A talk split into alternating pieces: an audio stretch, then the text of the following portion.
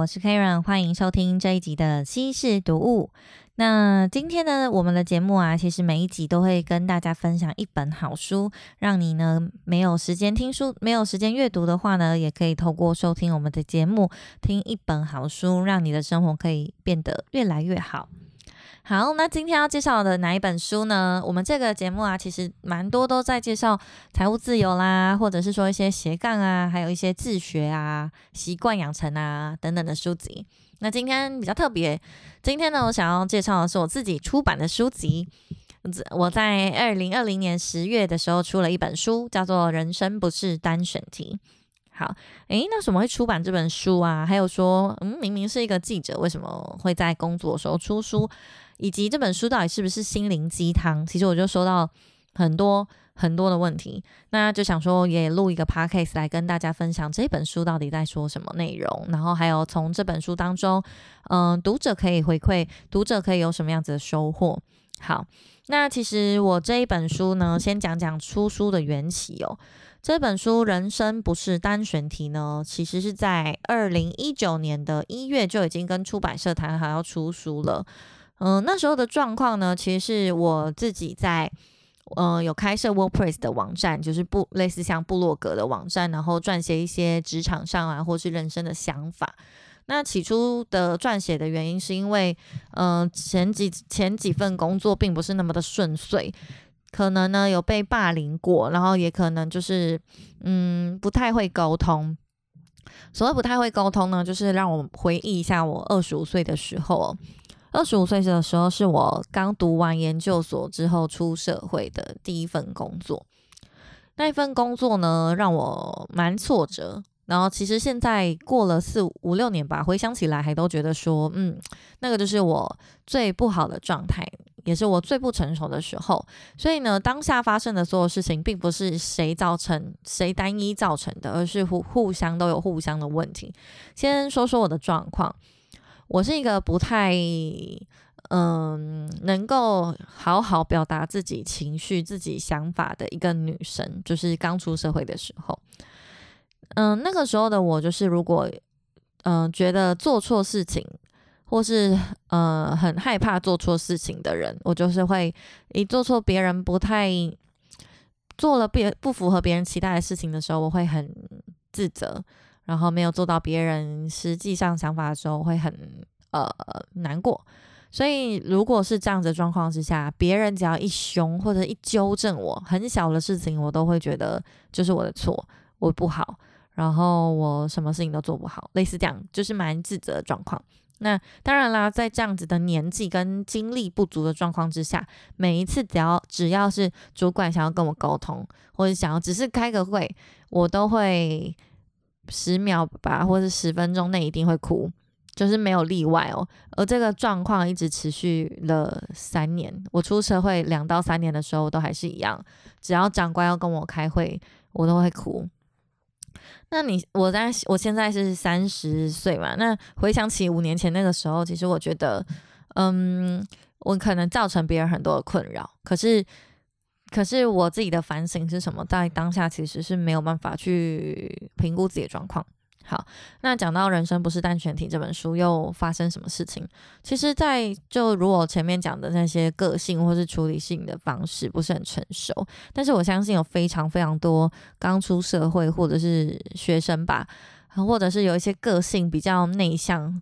比较容易自责，比较容易觉得说别人觉得我不好，我就是不好的这样子个性，或者是在这样子状态之下的人该怎么解决？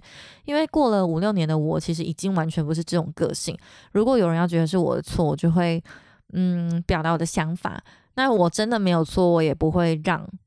呃，让步 比较坏，就是嗯，真的没有错，我会很清楚表达我的想法。如果对方不能理解，那我就知道哦，是他的错，不就应该不是他的错啊，就是他要这样子想，那就这样，我没有办法改变他，他也没有办法改变我。所以呢，在这样子的状况之下，好像是嗯，我很清楚知道我是谁，我也清楚知道我要表达什么样子的立场。那我也清楚知道，说即使呢我被拒绝，或是我拒绝别人的话，我可以很成熟面对这一切。那当然，可能在比与别人沟通的时候，别人还没有到成熟到那个地步的时候，他也会受伤。可是嗯，第一当然会反省，说下次我还有没有更好的方式沟通。那第二就是，嗯，我会觉得是那是别人的课题。那这五年来发生哪些事情呢？其实就在《人生不是单选题》这本书里面。原本的状态啊，他是一个我没有办法去创造任何事情的人，然后我没有办法去好好表达自己的观点跟想法。那当然啦，就是像我现在可以这样录 podcast，不用打草稿，也是透过练习而来。因为在以前的时候，我只我只要对别人说话，我也都会一直发抖一整天，然后。就没有办法好好说话，也没有办法面对镜头或者是麦克风这件事情。但是后来就是发生了什么事呢？在第一份工作之后啊，大概有几份很大的挫折，有被霸凌的，然后有被骂过很难听的字眼啊，比如说，比如说就是同事会骂你“波子”啊，或者是就是一些很难听的话。那他们可能也会明明，嗯，你就没有做那些事情，但是会去告状啊，或者是说。嗯，他是他去告状，然后他假装不是他，类似这样子的职场状况，嗯，其实很不健康，就是好像是我高中才会发生的事情，但没办法就遇到了。那后来怎么样子解决，怎么样子去梳理这些事情，我觉得很大很大一部分就是靠阅读跟写作这两件事情帮助了我。我们分开来讲，阅读跟写作产生哪些质变？首先是阅读。阅读啊，我自己从小到大不是一个爱看书，不不也不是一个爱读书的人。夸张的程度是因为小时候的背景，我们家就是开那种工厂，我就是小学下课之后就要去帮忙，所以啊，我在嗯小学的时候甚至不知道什么叫做课外读物。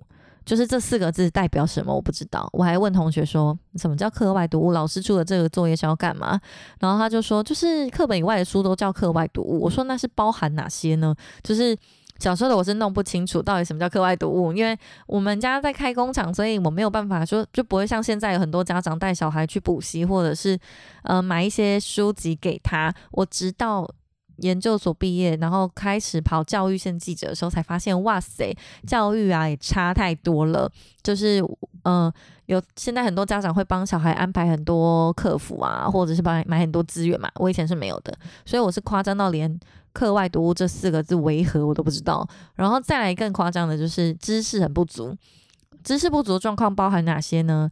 国中的时候，我曾经问同学说：“西非在哪里啊？”是亚洲吗？亚洲的城市吗？然后同学就很傻眼了，就是一直在思考我到底在问什么问题。那其实就是西非，就是非洲的西边啊。然后，但是我真的不知道，就是蛮夸张的。那所以我才说阅读对我的帮助很大，因为我以前是不阅读，然后就很没有知识，知识很没有 sense 就对了。那当然，在这样子状况，基本教育的时候，我还是有很多地方是不足的，直到现在。所以呢，我。这个方式让我发现了阅读这件事情，让我发现了我有很多需要学习的地方。我也从书中各个作者的背景或是观点，还有系统性的逻辑架构的整理，认识了很多我不知道的知识跟不知道的技能。那当然啦，出社会之后的读书，其实我觉得更更重要。也更精确，就是你知道自己应该要读什么哪方面的领域、哪方面的书，然后你去选择，帮自己选择你需要的素材跟需要的知知识资源，这件事情就蛮好的。所以包含了从心理层面的被讨厌的勇气，然后刻意练习，以及习惯养成的原子习惯、超速学习，然后不同的书籍。都改变了我很多很多的想法。那还有像我最喜欢的书叫《黑马思维》。那我现在的话，因为很幸运的是出版社会提供我蛮多书籍的，所以我在呃，我我可以被动的去接收各种我从来没有看过的书。那从一些抒情的心理层面的辅导的，或是硬知识的行销啊、社群啊，或是面对人或是沟通这这方面不同的书籍，都对我来说有很大的帮助。好，讲到阅读对我的改变，再讲到的是写作。我虽然本身是一个记者，但是过往的大多经验都在做电视记者。电视记者的写作方式跟文字，呃，跟跟像是写平面啊，就像报纸或是部落格网站上的文字是不太一样的。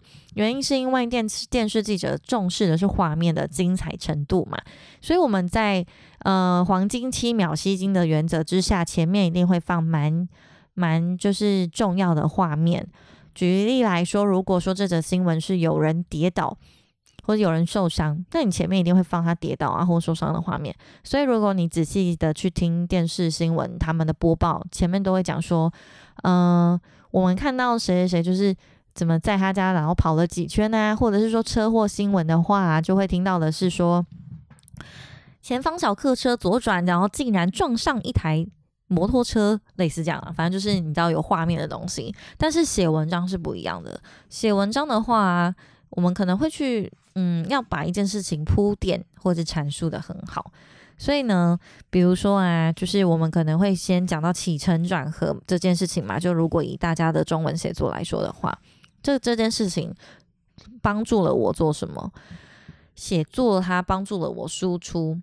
输出把我学学习到的这些阅读啊，或者书籍啊、文章啊，不同领域的知识，然后把它梳理成我自己的观点、我自己的想法、我自己的先后顺序，再结合我对于一个人生的解读，还有我不同的背景，来表达我对一件事情的想法。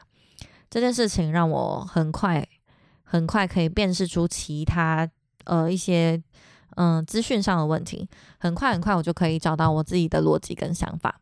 那在累积了三四年左右吧，我也蛮幸运的，就是开始有一些额外的收获，就是演讲啊，或者是出课程、出线上课程。因为为什么呢？嗯，我发现呢，梳理自己的技能跟家庭背，就是呃，跟学习背景、专业知识这一块之后，有一个蛮蛮特殊的技能，就是嗯，高效写作。我十五分钟可以写完一篇一千字的网站的文章。就是到现在都还在加，时间都还在加快，就大概十二分钟可以写完一篇一千字的文章。那这个文章也不是乱写，就是有架构跟逻辑的。那这都归功于我长期在做写作这一块。嗯，现在我的身份是网站的专题记者嘛。那我们过去在跑即时新闻的时候，每一天是至少要写到六到七呃七到八篇的新闻。我最高一天记录曾经写过十三篇。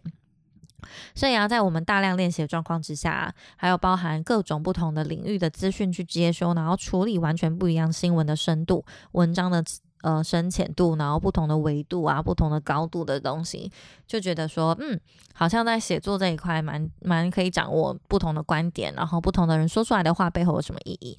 这个是我在写作后面去学习的一个嗯新的。一个额外收获，所以啊，在人生不是单选题当中，我提到阅读跟学习这件事情对我来说很重要，而且呢，它一个是我的兴趣，然后。就是一个是我专长、我热爱的事情，就是我我的书中有提到一个原则叫 WPV 原则，W 就是 will，就是你做的好的事情，然后 patient 就是 P 就是 patient，你你有热情的事，再来呢就是 V 是非利就是对他人产生价值。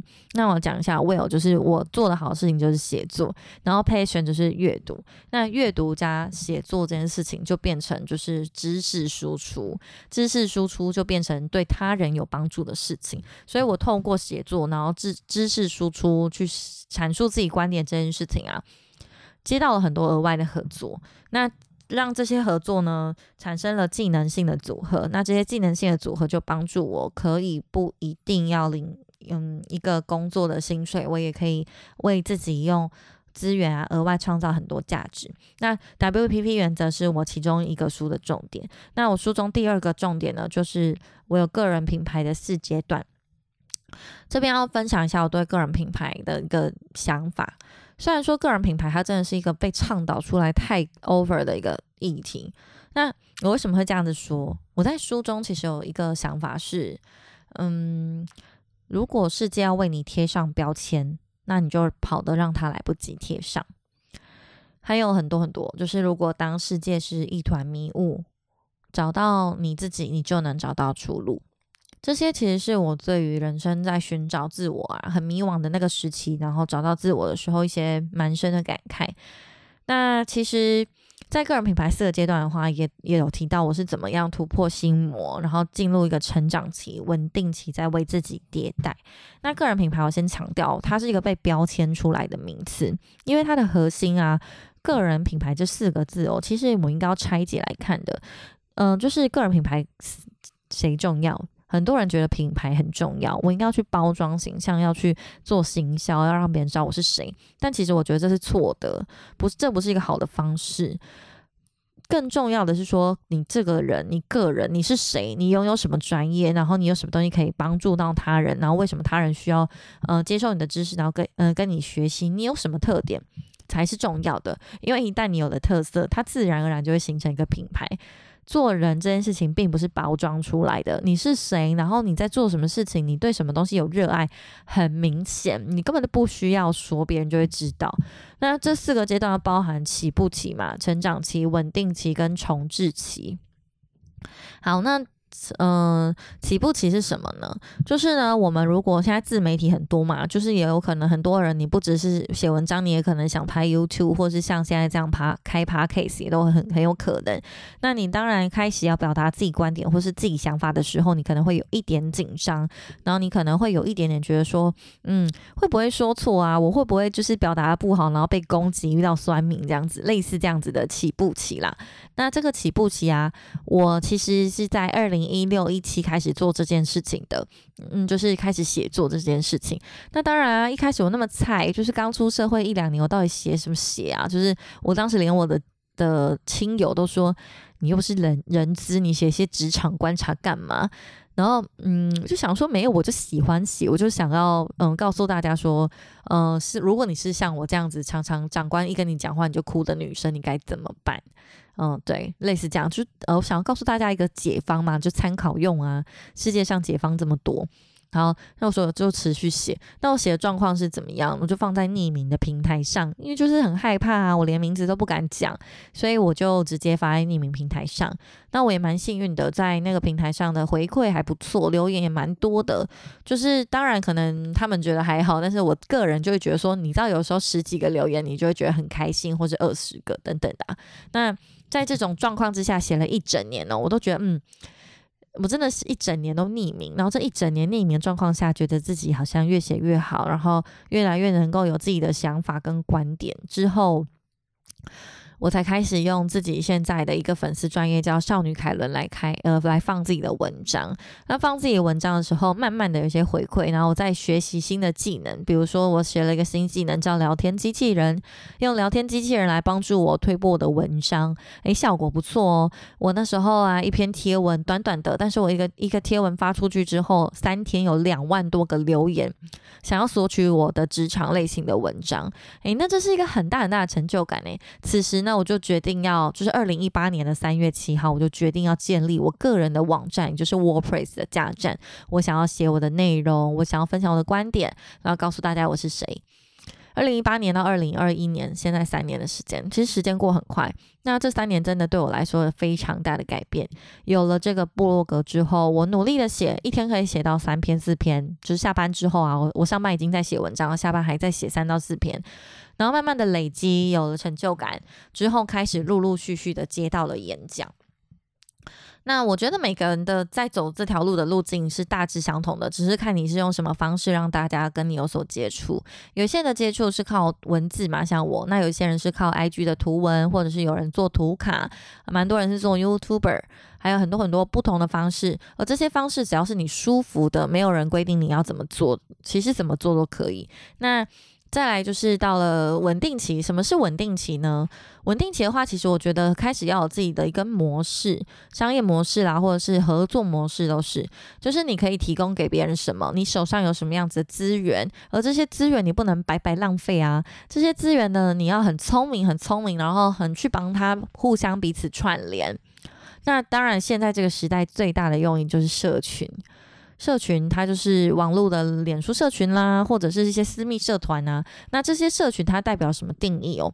社群其实就是人聚集的地方，大家对于一件事情是讨论有共同性的主题、地域性、区域性的，或者主题性的兴趣啦，或者是职业等等。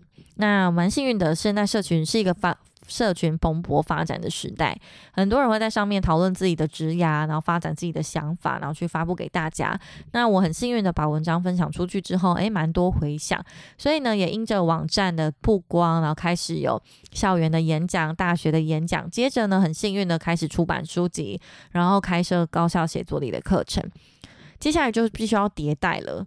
第四阶段就是迭代。什么叫迭代？我觉得它是一个必然发生的过程，你不能做用同一件事情或同一个做法，然后去达到不同的结果，这是不可能的。你一定要去改变你的想法，或是你的做法。那我觉得很重要的一点就是你在做改变的时候，你要坚持，你是。对的，你要 leading 别人去走你想走的路，这也是一个受访者，就是他跟我分享的。你去让别人知道你要往哪里走，然后去领导别人做这件事情。你不能再只是一个第一线去执行那些小小细节啊的行政事情的人，你必须要组建你的团队，跟你要去找到帮手、贵人，然后让整个你的个人啊成为一个有组织、想法跟格局的人。那提到这件事情是怎么做呢？我在二零一九年成立了自己的读书会，到跨界读书会。那这个跨界读书会啊，很幸运的，我们能凝聚了一群自学力超强，然后特质很不错的一群人。这一群人呢，嗯，你透透过你自己的想法来组建他们，可能说，呃，你帮助到他们。的哪一些某个领域、某个层面，或者是说你在社群上帮助他们做人脉连接，也是一种人，也是一种帮助。那久而久之，人脉串起来，然后你有更多、更多资源来的时候，你要再如何透过一些更棒的、更大的合作、品牌性的合作合作啊，然后来让你的组织更大的曝光。嗯，做嗯，我前面想要讲的前提，就是在迭代的时候，你应该要让自己有身份转换，呃。嗯，或者是思想的转换，不再只是说你要做一件事，同样的事情一直做一做，做两三年都没有变。这个迭代其实就是焕然一新的意思啦，就是让你自己有升级，然后用不同的方式去挑战更大的可能。那有了这四个阶段的时候啊，也会一直循环下去。那在这这一些不断的循环之下，你会发现你的呃一个人的力量会越来越强大，你会开始有你的呃。团队，然后有你自己喜欢你的人聚集在你的身边，这件事情是一个很棒很棒的事情。那人生不是单选题里头就有完整的讲述到这些过程，因因为包含家庭背景不是太理想的状况，然后如何从负债一百万到现在没有负债，然后这是很难的过程。我觉得，因为嗯，很多人我们羡慕富二代或是有钱人，他好像一出生就含着金汤匙，但是。嗯，像如果我们真的都是普通人，我们可以怎么办？或者说，我们嗯，年轻人买不起房。我可以怎么怎么办？怎么解决？怎么靠自己的努力，至少争为自己争取一点可能性？这些这些呢，其实都在人生单不是单身题里头有提到。那也要跟大家分享的是说，其实这本书的著作并不是什么心灵鸡汤，它里头是有讲一些很扎实的方式。但为什么取人生不是单选题呢？其实是因为这是我出版的第一本书，第一次自己出书，会希望这个书宝宝啊，它会有嗯你自己的个性、自己的想法，你会。很疼爱这本书，或者是呃，或者是说有给别人陪伴的感觉，所以在陪伴的过程中，当然会希望连书的封面它都很温馨。所以如果有读者注意到书籍封面的话，它其实是我刻意要求每每每边，然后刻要求了五六次的改版吧。就是封面是一个女生，然后她要爬山，山有很多条路，因为不是单选题。那这本女生呢，她背着火箭，只是她不需要爬山。他要背着火箭上去。那倘若世界要为你贴上标签，你就跑得让他来不及贴上嘛。所以你就可以走别人意想不到的路，然后用别人意想不到的方式去开创自己的人生。这是一个很有趣的设计概念。那当然啦，书籍的出版也代表蛮多身份的转换，你开始接到更多更多不同的合作。所以每一个阶段呢，嗯，我们的个人呢要用自己的实力去衡量你做得来跟做得好的事情，然后透过各种不要太局限自己，去想象说你可以再帮助到别人什么，然后你的资源是什么，极其用力的，然后以及聪明的去努力，然后把所有的资源串接起来，你就可以变得越来越好。然后甚至是你也有可能在这个过程中让自己有很大很大的收获，而这些收获都是你自己创造出来的，不是说老师教你的，也不是说嗯在学校呢学的那一些东西。